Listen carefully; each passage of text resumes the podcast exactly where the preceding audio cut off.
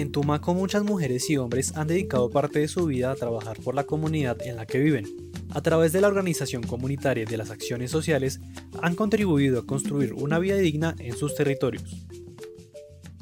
No, pues a raíz de, la aparición de la coca en nuestro territorio, pues han venido presentándose muchos abusos, mucho rompimiento de, nuestros derechos.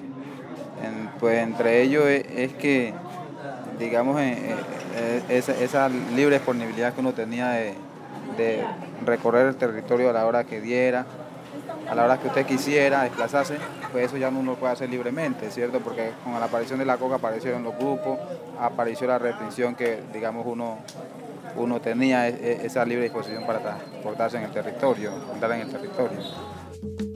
La tenacidad que identifica a estos líderes les ha permitido comprender las problemáticas de sus territorios. En, un principio en nuestro territorio digamos que era un ejercicio bastante digamos fructífero poder hacer jornadas deportivas y que las comunidades se, se, trasladaran de un lugar a otro sin tener ningún inconveniente, sin tener ninguna problemática, sin tener, digamos, que temer por su vida. Hoy esas jornadas no se hacen. Si bien no teníamos apoyo del municipio a hacerlo, pero entre las comunidades nosotros lo hacíamos. Y era bonito porque una persona eh, de, la antigüedad tenía muchos amigos y todo el mundo lo conocía. ¿Y a qué se veía eso? Porque había las jornadas deportivas, nos desplazábamos al escenario donde unos iban por jugar, otros iban por, tomarse su traguito y compartir con las comunidades y así hacían muchas amistades. Hoy por eso miramos que los jóvenes son de pocas amistades en los territorios y que va de un territorio a otro, de una vereda a otra y nadie lo conoce. Es por eso porque se ha cohibido de, de andar en el territorio y es que no puede andar libremente en el territorio. Pero su trabajo no se queda en la comprensión del problema. Junto con el apoyo de sus comunidades, de algunas organizaciones sociales nacionales o internacionales, han desarrollado propuestas que benefician y mejoran esas condiciones de adversidad a las que se ven expuestos.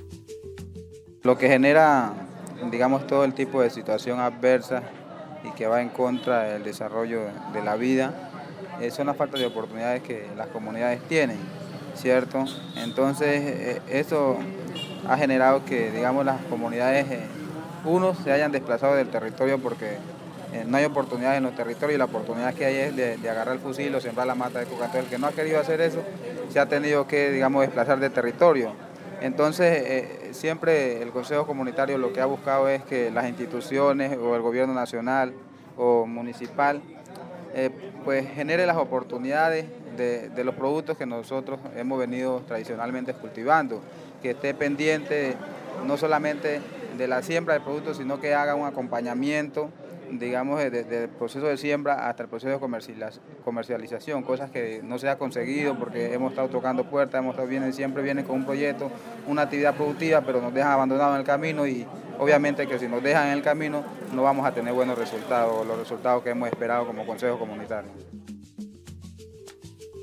Estos líderes sociales son parte fundamental del progreso de los territorios, por eso es importante brindarles garantías de seguridad y de vida digna, que les permitan seguir contribuyendo al desarrollo social, cultural, económico y ambiental de las comunidades del Pacífico nariñense.